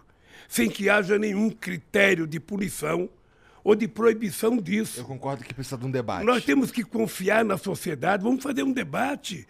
Faz um debate na sociedade e vamos tentar discutir qual é o melhor caminho para que você não seja censurado, para que você não confunda, sabe, uma coisa que você fala que é correto, que é uma divergência política, uma divergência cultural, sabe, com uma provocação, com a mentira deslavada. Mas, ó, por exemplo, pessoas que estão sendo. Por exemplo, pessoas que, como. Eu vou, vou citar aqui alguém bem controverso que eu nem concordo. Mas, pô, é, tem o Alan dos Santos, por exemplo, que foi extirpado das redes sociais. Tem o velho da Van, extirpado das redes sociais também. Eu não sei se isso é, se isso é benéfico. Não, você não precisa extirpá-lo, você só tem que educá-lo. Ele tem que saber que ele não pode fazer o que ele quer. Tem um limite. A democracia tem um limite. A democracia ela te permite ter um espaço desde que você não atente contra os outros. Sabe, as provocações que existem, as mentiras, são coisas tão absurdas, digo, que nós temos que encontrar um jeito. E quem vai dar um jeito são pessoas como você, que são especialistas nesse mundo digital. Não é o Lula, que eu sou um cara ainda analógico. Tu não tá pensando no, no Brasil com a indústria Eu 4.0 e tal? penso, eu penso. Inteligência artificial, eu penso na internet das indústria, coisas tudo, e tal. tudo que eu penso, não. Eu acho que nós temos que nos preparar para isso. Vou contar uma coisinha, ó. ó. Ah. Houve em maio desse ano, houve uma discussão no, no Instituto Lula Ah. e eles criaram uma cartilha Lula Play. Sabe, Jorginha? Cartilha Lula Play. Então, o que, que nós propusemos? Ah, tá. Regulamentar a profissão de desenvolvedor como garantia de direito para os trabalhadores da indústria. Criar cursos técnicos e de ensino superior para desenvolvedores de jogos. Revisar a legislação de banda larga para extinguir o limite de consumo de dados e melhorar a velocidade da conexão. Incentivos fiscais e financiamento adequado para a criação de novas empresas do setor. Sacou? Sacou que nós estamos atinados a esses problemas porque é o novo Dá mundo. pra do- gente ser protagonista? é o novo mundo do trabalho. Hoje, quando você vai discutir a questão de emprego, o que, que eu estou propondo? Que a gente junta os empresários. Eu já conversei, inclusive, com o Josué da Fiesp. Você junta as universidades para que a gente discuta esse mercado de, de, de dados. Sabe, esse- essa loucura digital. Como é que a gente vai preparar essa juventude para usar bem se ele não tem possibilidade de estudar? Por isso é que eu vou voltar a criar o, o, o ProUni, o, o, o FIES. Sabe, eu quero que a molecada estude engenharia. A molecada saber ser todo mundo campeão de games, ser todo mundo fazedor de, de, de, de- software. Que é assim que o Brasil vai, vai, vai crescer. É porque a outra, a outra, as outras indústrias a gente meio que já perdeu o bonde. Talvez agora na indústria 4.0, que seja todo isso, todo isso que você está falando, desenvolvedor, inteligência artificial e tudo mais, seja onde a gente possa ser protagonista mesmo. Até porque a gente tem a chance de sair dessa crise é, numa, numa posição vantajosa. Que eu já conversei com alguns economistas e isso é um outro ponto. Conversei com alguns economistas e eles consideram que a gente está hoje numa posição vantajosa em relação a outros países é, nessa crise que está rolando no Deixa mundo. Deixa eu te falar, nós estamos, nós estamos vantajosos com relação à América do Sul. Mas veja, a China e os Estados Unidos é que são os donos da bola. São. Mas a Coreia. Mas sabe? a China está enfrentando agora, Agora, uns problemas o que também. precisa é o Brasil se entender como um país grande.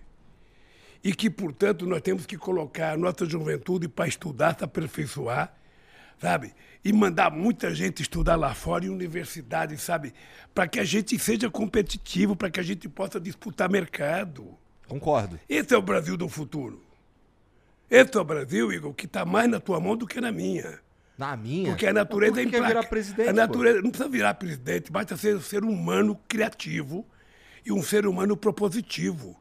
Cada um de nós pode contribuir com as coisas no mundo que a gente está, no lugar que a gente está. A única coisa que a gente não pode é ser passivo. A única coisa que a gente não pode é ser neutro. Eu sou neutro, eu não gosto disso, eu não gosto daquilo. Não, cara. A gente, sabe o que, é que eu digo para a juventude? Eu digo o seguinte: ó, você não gosta de política? Você acha que todo mundo é ladrão? Você acha que todo mundo é corrupto? Só você é honesto? Então entra você na política, pô. Vá você para fazer as coisas. Seja eleito deputado. Porque é assim que a Chega gente lá, cons- fudeu também, pô. é assim que a gente conserta muito, Igor. É assim que a gente conserta o mundo. Eu tenho um radialista muito famoso aí que vivia querendo ser prefeito, sabe? E quando tem enchente no lugar, ele fala: cadê o prefeito? Cadê o prefeito? A Marta Suplicy para Paris e achei São Paulo tá cheio, sabe? Eu falei: seja candidato a prefeito. Eu quero saber se, vai, se você vai beber água quando der enchente. Porque a natureza, cara, quando ela se, se movimenta, ela passa por cima de tudo que você acha que não vai acontecer. Então é preciso que a gente tenha um pouco de cuidado ao fazer o julgamento das pessoas.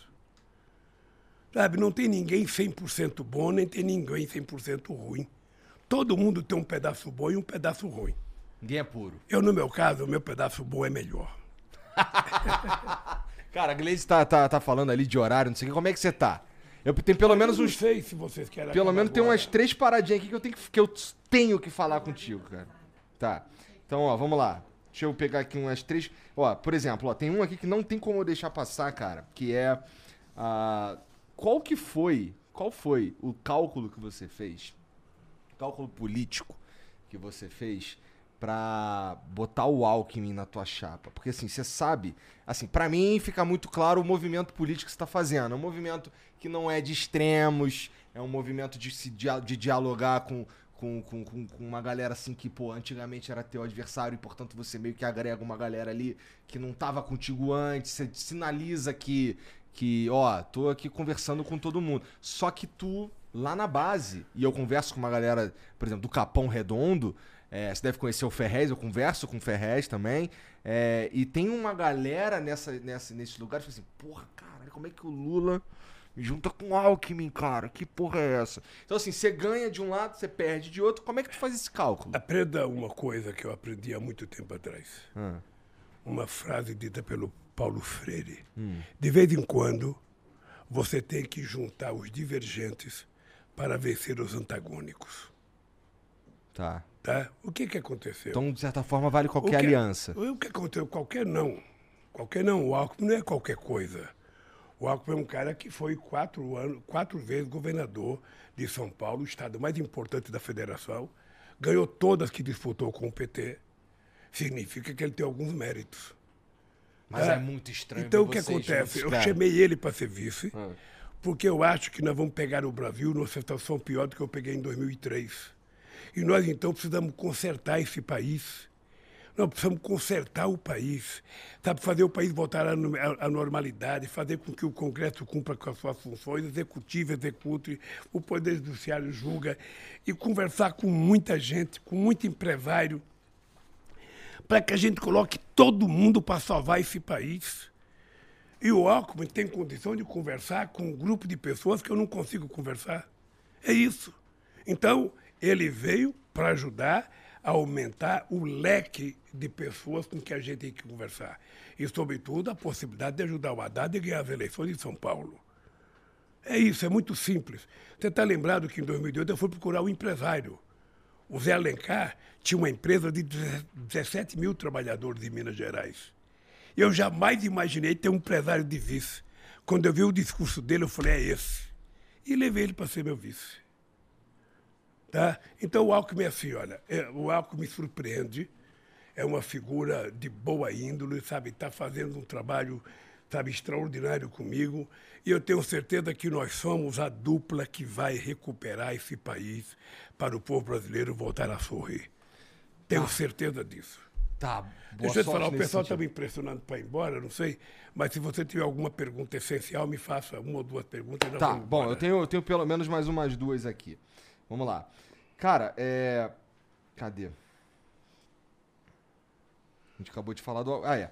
Cara, tá... a gente falou rapidamente também sobre a questão de que é, você considera que é, num, num, segundo turno com o Bolsonaro é muito difícil de, de, debater, de falar sobre plano de governo e tudo mais. Eu entrei lá no site oficial e você tem exatamente 15 propostas assim meio genéricas. Chamou atenção, podia ser 13, não sei porque tu botou 15.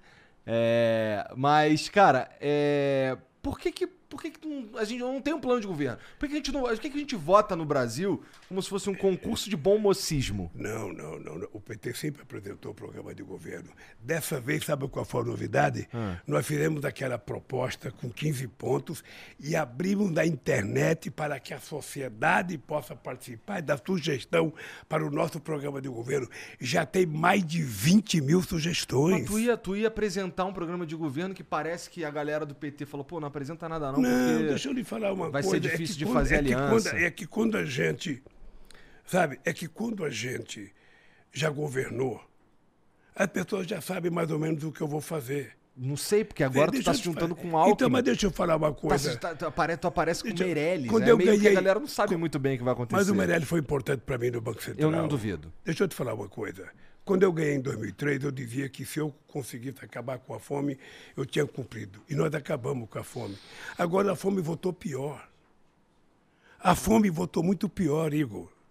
Você está vendo São Paulo, a quantidade de gente dormindo na sarjeta. Hoje eu passei embaixo daquele viaduto na Praça Roosevelt. Dá pena de ver a quantidade de crianças dormindo na calçada. Sabe? Dá, dá pena. Isso não pode acontecer num país que já foi a sexta economia do mundo. Isso não pode acontecer. E está acontecendo. Sabe? Então, nós vamos tentar consertar esse país. Sabe? Isso está tudo lá no teu plano de governo. Eu tenho tá fé em Deus. Eu tenho fé em Deus que você vai me chamar aqui quando eu tiver um ano e meio de mandato. Porque se não for para fazer isso, é melhor eu não ganhar, cara. Só tem sentido eu ganhar porque eu acredito, como acredito em Deus, que a gente pode fazer as coisas acontecer. As pessoas precisam voltar a sorrir nesse país. Quando eu brinco, que eles, eles não gostam quando eu brinco que nós vamos voltar, nos reunir no final de semana e comer um churrasquinho, com uma picanhazinha, uhum. tomando uma cerveja gelada, é uma coisa fantástica para a sociedade brasileira ter o direito de voltar a se reunir no final de semana para fazer uma festa em família, acabar com esse ódio, construir a paz. É tudo isso que eu preciso. E aí desvendar me ideia, ah, o Lula é a favor do aborto, eu sou contra o aborto. Sou contra o aborto porque o aborto não é bom nem para o pai, nem para a mãe, nem para ninguém. Mas tu é contra o aborto pessoalmente ou como política de eu Estado? Eu sou contra o aborto pessoalmente. Tá. E quem tem que decidir se o aborto não é, é a lei, não é o presidente da República. Concordo. É, é preciso parar de fetiche. É preciso parar de inventar coisas a respeito das pessoas. Tá. Então agora, só porque você precisa ir embora, é, eu tinha mais um milhão de coisas pra falar contigo aqui, quem sabe na próxima oportunidade. Mas comenta para mim rapidinho o que, que você pensa sobre teto de gastos e reforma trabalhista. Eu sou contra teto de gasto. E vou lhe contar por que eu sou contra teto de gasto. Quando eu ganhei as eleições de 2003, o Brasil tinha uma inflação de 12%, o Brasil devia para o FMI e tinha 12% de desemprego. Nós baixamos a inflação para 4,6%, nós reduzimos a dívida que era de 60,5% do PIB, a dívida interna bruta, para 37,7%. Nós pagamos o FMI, emprestamos 15 bilhões para o FMI e ainda juntamos 370 bilhões de dólares, coisa que o Brasil nunca tinha. E geramos 22 milhões de empregos. Fizemos o maior, programa de inclusão social. Por isso é que eu sou contra o teste de gasto. Teste de gasto para garantir o quê? Para garantir que os banqueiros recebam o deles e o povo pobre. Aí eu não posso melhorar a saúde por causa do teto de gasto. Eu não posso melhorar a, educa melhorar a educação por causa do teto de gasto. Eu não posso melhorar, não sei, não posso fazer creche por causa do teto, do teto de gasto. Ou seja, só vale a pena pagar o juro para os banqueiros? Isso então, é um problema, pagar juros então, para deixa eu lhe falar uma coisa. Eu não acho não que faz edu... parte do teto de gasto, né? Eu não acho que educação seja gasto. Educação é investimento cuidar da saúde das pessoas é investimento. Nós precisamos, nós precisamos tratar as pessoas com um pouco mais de decência, Igor. Sabe? Então, esse negócio de teto de gasto foi inventado para assegurar dos banqueiros o que é deles. Agora, ninguém quer discutir teto de política social. Ninguém quer discutir teto de crescimento da economia, teto de aumento de salário, não.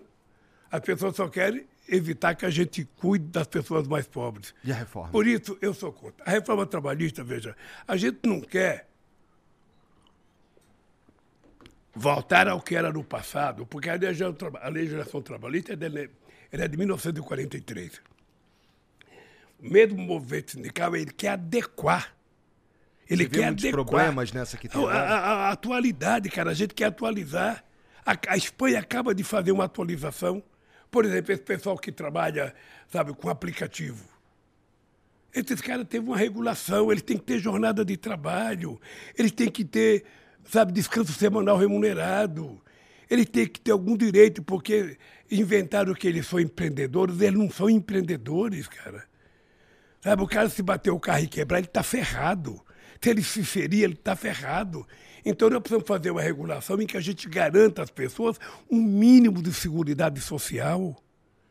Sabe, se ele se machucar, a família dele tem que ter alguma coisa. Ele tem que ter uma previdência. Porque também o cara fica carregando comida nas costas, com fome, sentindo o cheiro da comida e sem dinheiro para comprar. Lógico que se o cara quiser trabalhar por conta própria, nós temos que incentivar ele a trabalhar por conta própria e criar algumas condições dele sobreviver. Porque todo mundo sonha trabalhar sem ter patrão. Todo mundo sonha. Eu, quando era torneiro mecânico na Vilada, eu sonhava pedir a conta e trabalhar de táxi. Olha que bobagem. Montar um bar. Se eu montasse um bar, eu bebia tudo, cara. Sabe, então. Então. Uhum. Sabe? Mas hoje não, hoje tem mais alternativa para as pessoas, digo. Tem mais alternativa e nós temos que dar mais oportunidade para as pessoas. Sabe? Então eu digo sempre o seguinte: a gente não nasceu para ser pobre. A gente não gosta de comer coisa ruim, a gente não gosta, de, a gente quer coisa boa. É preciso que as pessoas tenham um pouco de respeito pelas pessoas pobres. Será que as pessoas pensam que quem está dormindo embaixo dos viadutos aí é, fez opção por aquilo, a pessoa quer? Pelo não, amor de Deus, não. Não fez, cara. Todo mundo quer ter uma casinha, Igor. Todo mundo quer ter uma casinha. E nós fizemos um programa chamado Minha Casa Minha Vida, que foi o maior programa habitacional da história desse país. Contratamos 4 milhões e 100 mil casas. E as pessoas que ganhavam pouco não pagavam. E a escritura saiu no nome da mulher. Tá? Nós temos que voltar com esse programa. Sabe? Todo mundo, todo mundo quer ter um empreguinho e ganhar um salário bom. Todo mundo quer que o filho ande bem vestido, as crianças vá para a escola com a barriga cheia. Isso não é exagero, isso é o mínimo que a Bíblia diz que a gente tem que ter, que a Constituição diz que a gente tem que ter. Por que negar? Veja uma coisa absurda. Está na Constituição que a mulher e o homem têm que ganhar salário igual se fizer trabalho igual. A mulher ganha, sabe, 60% do que ganha o homem. Então essa é uma coisa que nós vamos regular. Nós vamos regular. Pode ficar certo, nós vamos regular para a mulher ganhar igual ao homem se ela fizer a mesma função. E às vezes a mulher tem mais competência que o homem. Quando tu fala em regulação de mídia, tu não tá falando de censura, não, né? Não, não tô falando de censura, eu sou, eu, sou, eu, sou, eu sou inimigo da censura. Entrei na política contra a censura. O que eu quero fazer é o que eu estou dizendo. Tem coisa que a sociedade tem que participar para mudar. Sabe, você, eu não, eu não vou citar coisa aqui, mas tem canal de televisão, uhum. sabe, que é, é, só fala asneira, só fala grosseria, só ofende. Sabe, nós temos que ter uma regulação. A última regulação da mídia eletrônica é de 62. Então nós precisamos chamar a sociedade para discutir. Se você fala em chamar a, gente, a sociedade, eu fico gente, bem, eu fico mais E tranquilo. a gente pode fazer uma regulação como a legislação inglesa, como a legislação americana, como a legislação alemã. Ninguém quer uma regulação como Cuba. Tá. Ninguém quer. Ninguém quer uma rádio que só fala aquilo que interessa ao governo, a televisão que só fala aquilo que interessa ao governo. Ninguém assiste. Ficaria chato pra caramba. O que nós queremos é uma coisa plural, que todo mundo ter direito a participar, que a oposição tenha direito de resposta, que as pessoas ofendidas tenham direito de resposta. É o mínimo. Veja, se você falar uma coisa aqui no teu programa e ofender alguém, e esse alguém ligar para você e falar, ô companheiro, a, a, a, gente pode ter o direito de resposta, você não vai dar? Geralmente sim. É lógico, tem que dar. Tem, tem que dar uma chance à pessoa provar, Igor. Então é isso que nós queremos. Tá. Nós queremos, eu, eu não sei se a gente consegue fazer tudo isso, mas, por exemplo, você pega os canais de televisão, todos eles têm retransmissores. A Record tem retransmissor, a Globo, uhum. o SBT. Agora, nos estados, não tem programa local. A única liberdade que eles têm é fazer um jornal das sete da manhã, o jornal da meio-dia e o jornal da oito da noite, meia hora de jornal. O restante é divulgando o dia inteiro os enlatados, sabe, que a matriz daqui de São Paulo reproduz. Você não acha que era justo criar condições para que tivesse três, quatro ou cinco horas de programação local, regional, para dar emprego para artista lá, para dar emprego para a Câmara lá, para dar emprego para um monte de gente lá? Tem que ver se é possível, né? Talvez não seja só na canetada que resolve isso. Não, deixa eu escutar, não é na canetada, não. É que é muito fácil o cara ganha uma retransmissora lá e o cara fica ganhando o percentual da publicidade, sem nenhum compromisso de nada. Sabe? A, a RBS no Rio Grande do Sul tinha programa local. Eu conheci em, em, em, no, no Maranhão, uh, tinha uma cidade lá que tinha um programa do SBT que era local, programa de auditório. Porra. Sabe? Então, é, é preciso mudar, gente. Nós estamos no século XXI. A gente está repetindo a mesma coisa do século XX. Vamos para a internet, pau no cu da TV. Nós temos cara. nove, nós temos nove pessoas que são donas de todos os meios de comunicação isso no é Brasil. Isso é, isso é horrível. É. Sabe? Então a, a internet. Também tem é, cinco bancos. A internet é uma é coisa. A internet é uma coisa muito importante. Muito, muito importante.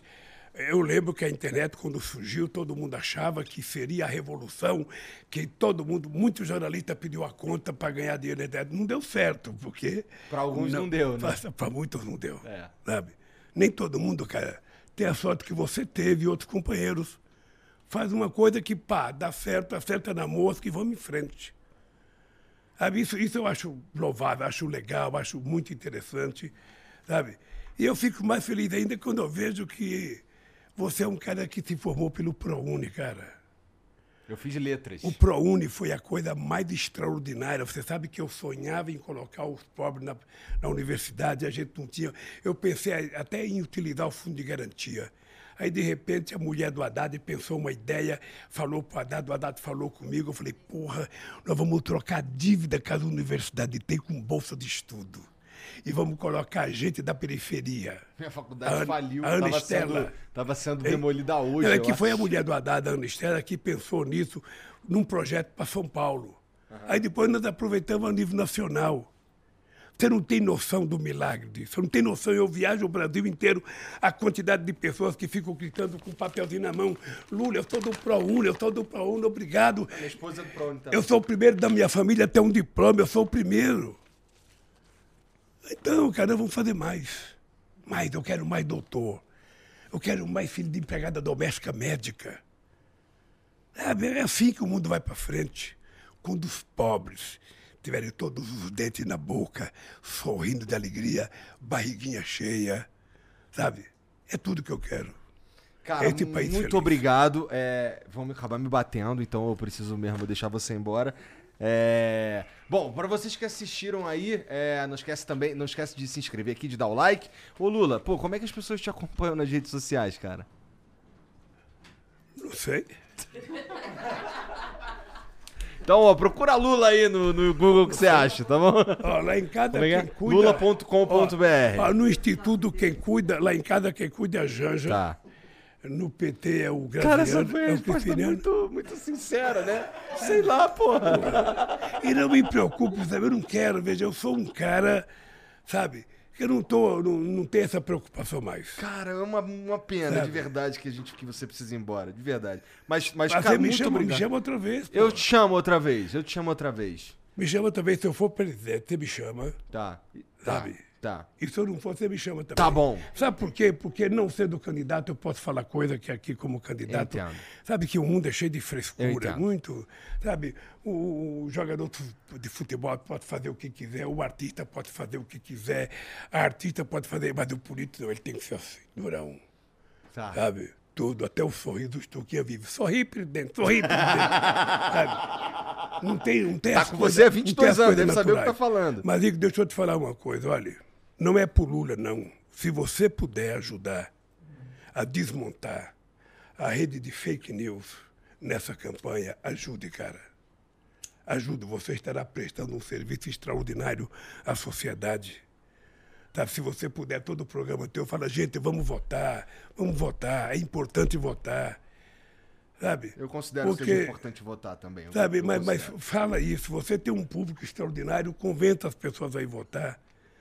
É bem importante, não precisa dizer, vai votar no Lula. Não precisa dizer, não vou exigir tanto de você assim. Sabe, mas de qualquer forma, você até parece comigo. Caralho, já ouvi isso tantas não. vezes, cara.